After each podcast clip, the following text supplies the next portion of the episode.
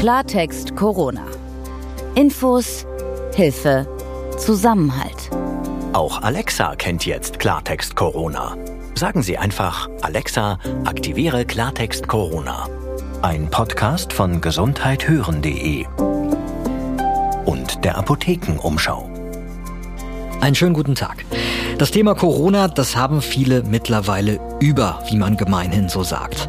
Und gerade in Deutschland, da sind wir ja auch sehr gut durch die Pandemie gekommen. Und das führt eben dazu, dass viele keine Lust mehr haben auf Vorsichtsmaßnahmen, weil die Pandemie eben so schwer greifbar ist.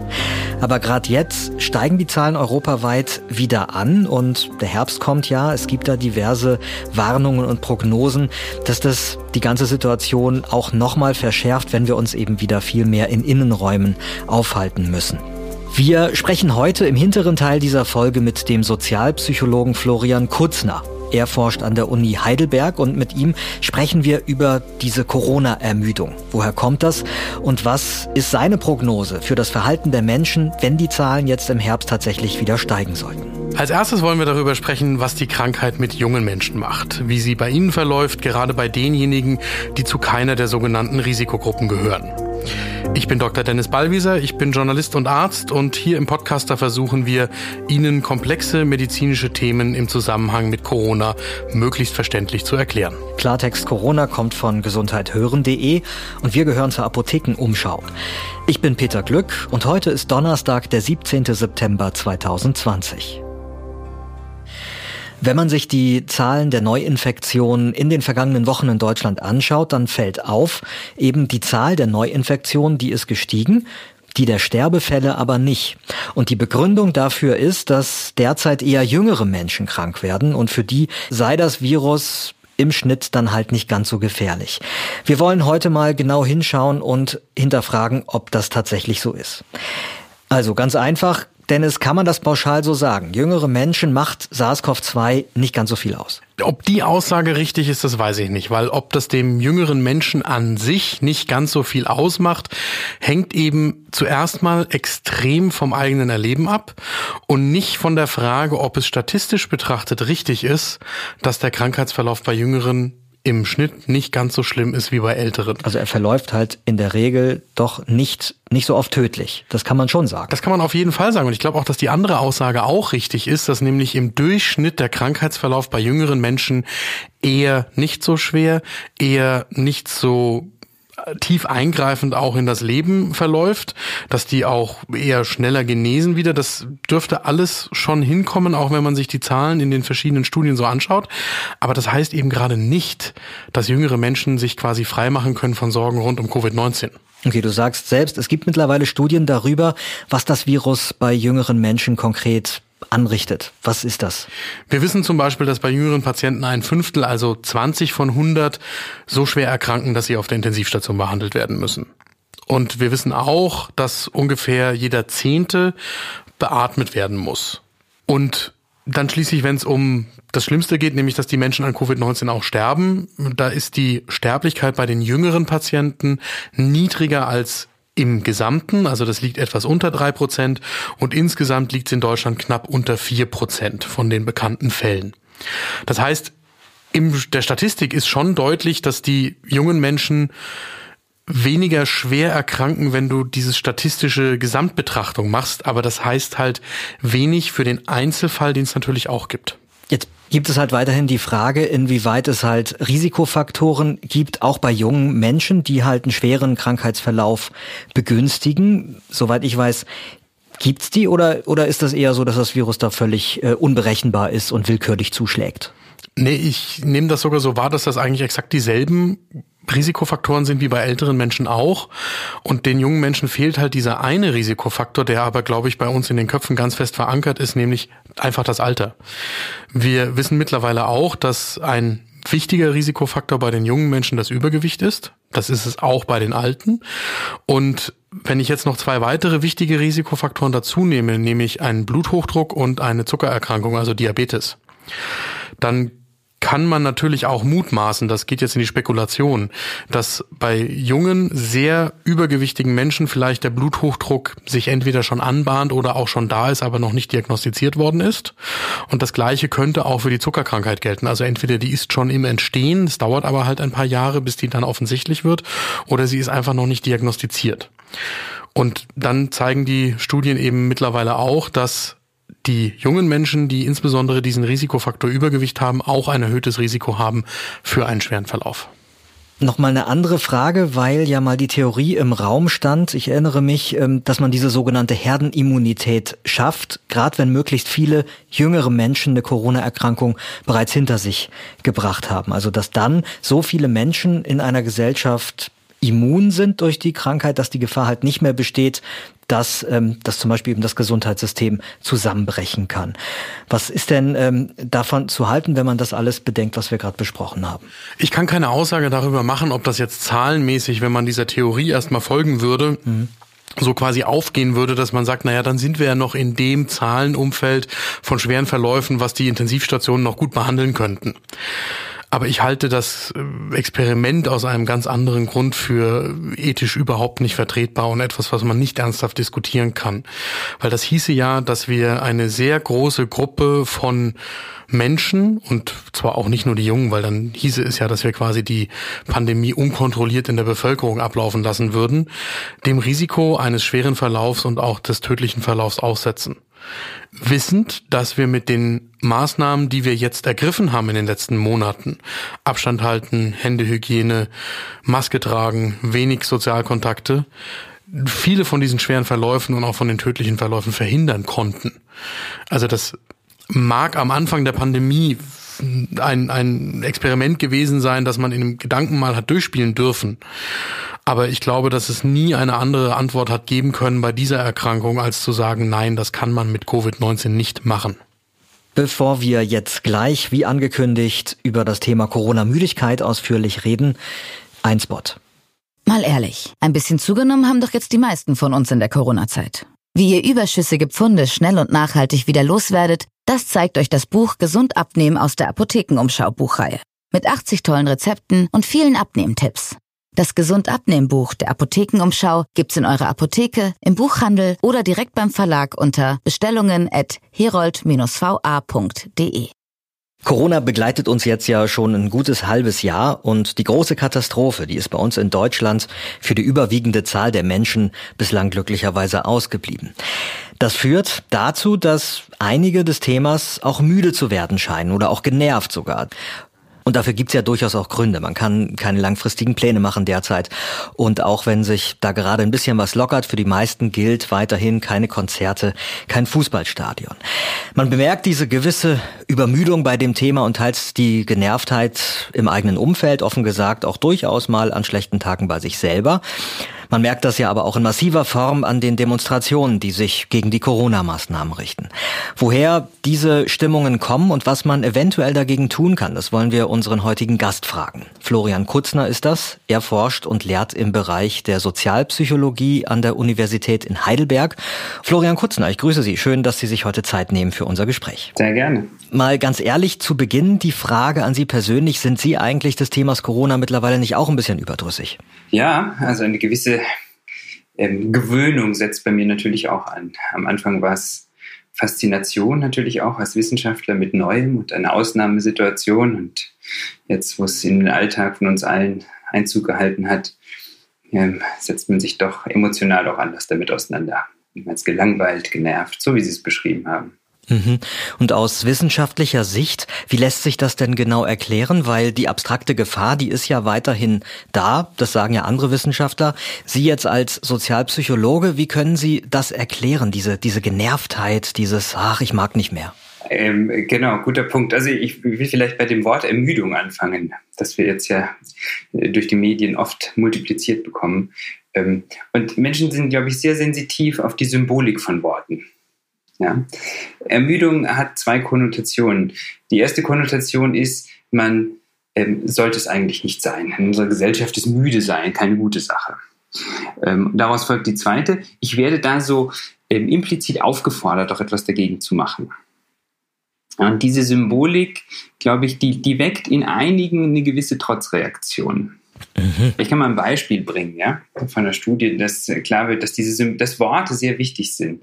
Ähm, man kann zum Beispiel sich ja auch fragen, wie bewerbe ich denn am besten sowas wie klimarelevantes Verhalten, ja, CO2-Kompensation zum Beispiel. Ähm, die kann ich als Kompensation bezeichnen oder kann ich als Steuer bezeichnen. Ja, wenn ich das untersuche, dann wirken diese zwei Worte Kompensation versus Steuer ganz anders auf verschiedene Menschen. Auf ähm, eher konservative Menschen wirkt die Steuer sehr aversiv, wo die Kompensation eigentlich genauso viel Zustimmung fördert wie bei Grünen und anderen. Wenn wir jetzt Ihr Beispiel aufgreifen von eben mit Kompensation versus Steuer, mhm. da könnten ja äh, Leute auch kommen und sagen, ja, okay, was Sie da vorschlagen, ist ja auch Manipulation ein Stück weit durch Sprache. Ähm, ja, da, da, kommen wir genau, also ähm, da, da kommt man nie raus. Sprache manipuliert natürlich immer, egal wie ich sie einsetze. Und ich sage gleich was dazu, wie man so kommuniziert, dass man Vertrauen sicherstellen kann, weil man offen und ehrlich kommuniziert.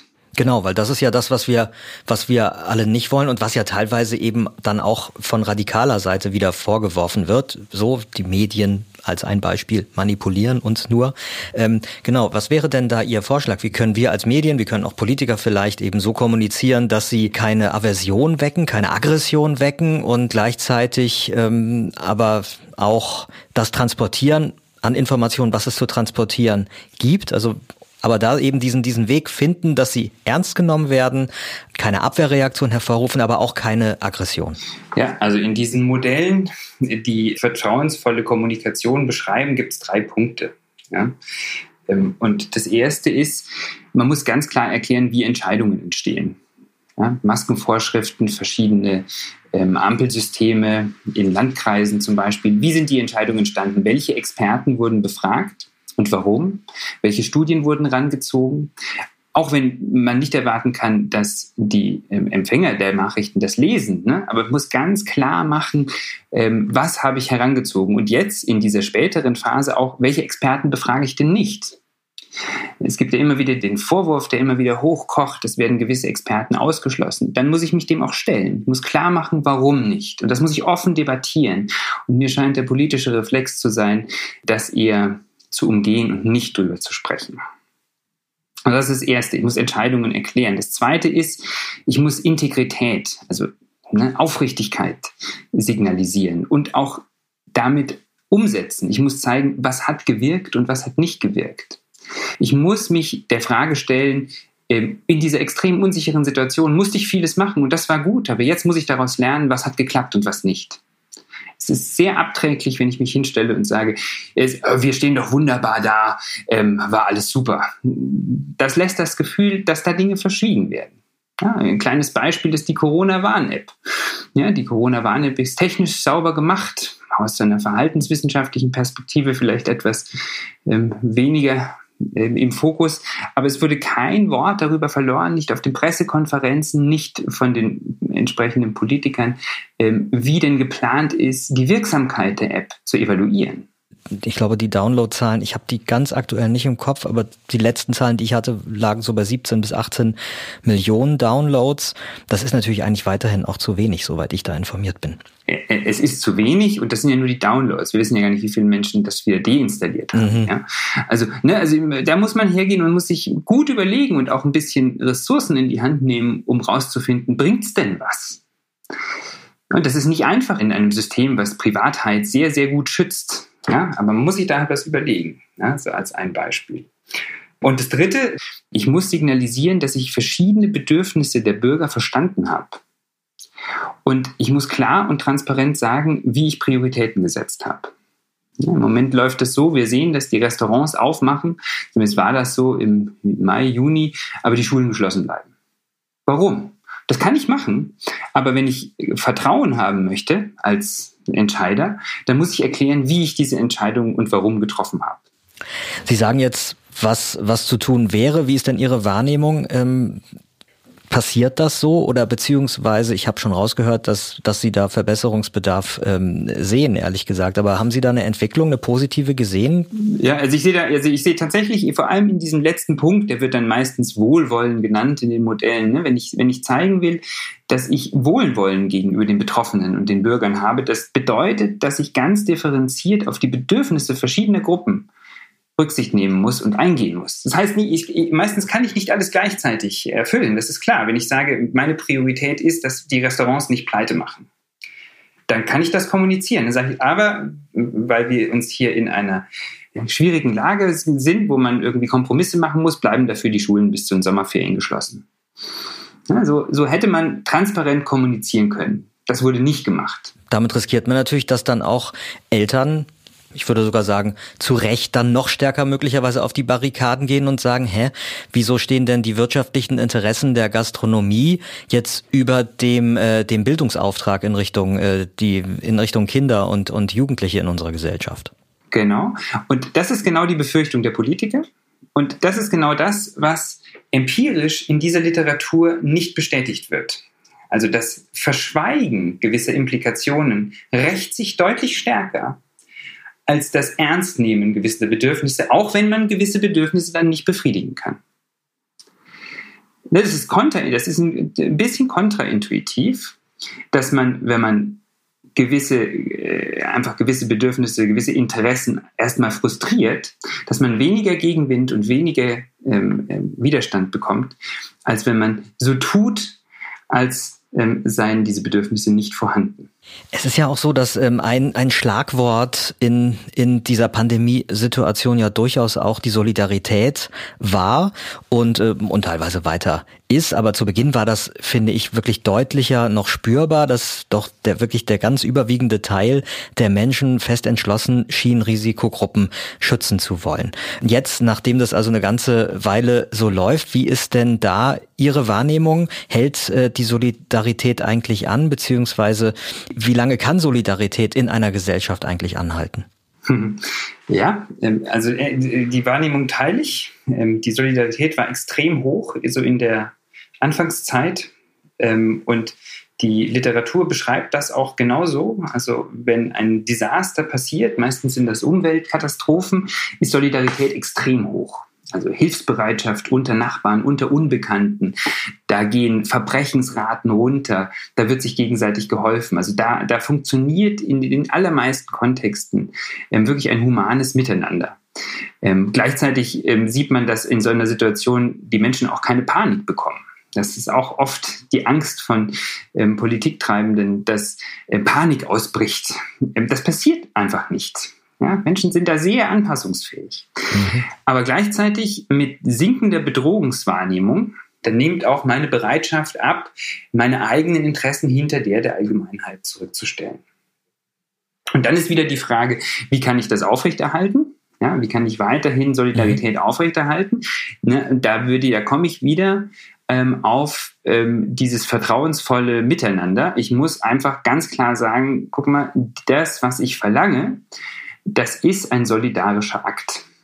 Und das hat nichts mit dir zu tun. Und ähm, für die allermeisten ist das kein Selbstschutz, sondern es ist der Schutz aller und der Allgemeinheit. Und wenn ich das transparent kommuniziere, dann kann ich da auch am meisten Vertrauen erwarten. Genau, weil diese Ermüdungserscheinungen ähm, und diese nachlassende Solidarität, die kann für uns ja durchaus noch zum Problem werden. Wenn jetzt der Herbst kommt und äh, die Prognosen wahr werden sollten, dass dann äh, die Neuinfektionen wieder steigen, weil es eben kalt ist, weil wir uns viel mehr in geschlossenen Räumen aufhalten müssen. Ähm, was ist denn Ihrer Meinung nach zu tun, um diese Solidarität weiter tragfähig zu halten? Also ich glaube, die einzige Möglichkeit, Solidarität aufrechtzuerhalten, ist, ähm, die Menschen davon zu überzeugen, dass es das Richtige ist, was sie tun. Und da werden wieder die Kommunikationsprinzipien, die wir gerade diskutiert haben, relevant. Also wenn die, wenn die, wenn die Überzeugung bröckelt, dass Maskentragen ähm, Ansteckungen verhindert, dann werde ich auch keine Solidarität in dem Sinn zeigen, weil das für mich dann kein solidarischer Akt mehr ist. Okay, also ich habe verstanden, dass diese Transparenz so wahnsinnig wichtig ist, wobei die natürlich im Nachhinein, wenn man Dinge erklären will, noch verhältnismäßig einfach auch darzustellen ist. Ähm, in der Vorausschau wird es natürlich ähm, umso schwieriger. Und wenn wir jetzt eben nochmal auf den Herbst blicken, der WHO-Regionalchef für Europa von der Weltgesundheitsorganisation hat eben äh, vor einem schwierigen Herbst erst vor ein paar Tagen gewarnt, den wir äh, möglicherweise zu erwarten haben. Scheint es Ihnen denn da jetzt sinnvoll, Bürgerinnen und Bürger jetzt schon auf weitere Maßnahmen vorzubereiten in irgendeiner Form, jetzt wo wir ja eigentlich noch eben äh, noch eine verhältnismäßig entspannte Situation haben. Also dass man da jetzt warnt und da eben offen ist und sagt, ja, das kann passieren oder oder sorgt, dass äh, diese Vorsicht, diese Vorwarnung äh, möglicherweise eher für zusätzliche Aggression? Auch hier würde ich ähm, zu ganz klar, ganz starker Offenheit raten. Es ist völlig klar, die, die die Politik schon verloren hat und die auf die Barrikaden gehen, die werden sowieso vermuten, dass restriktive Maßnahmen auf dem Plan stehen. Und wenn ich nicht darüber spreche, mache ich diese Vermutung nur noch stärker. Und wenn ich gut begründe, dass ich sage, es ist unwahrscheinlich, aber wenn es sein muss, machen wir es wieder, ist das, glaube ich, die beste Strategie. Florian Kutzner von der Universität in Heidelberg, vielen Dank für das informative Gespräch. Danke Ihnen.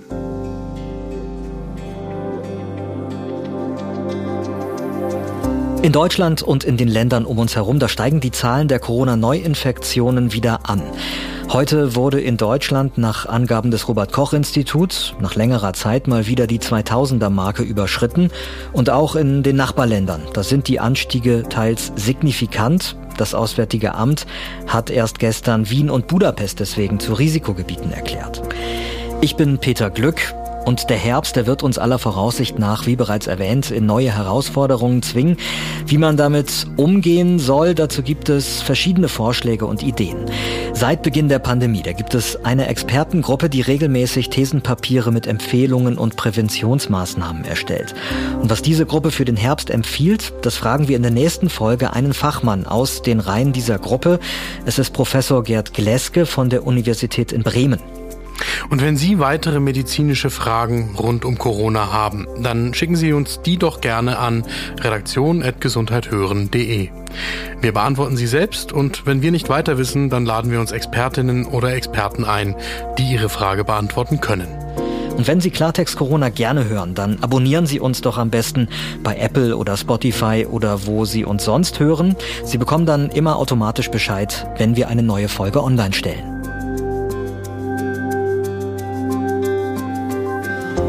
Klartext Corona. Ein Podcast von gesundheithören.de und der Apothekenumschau.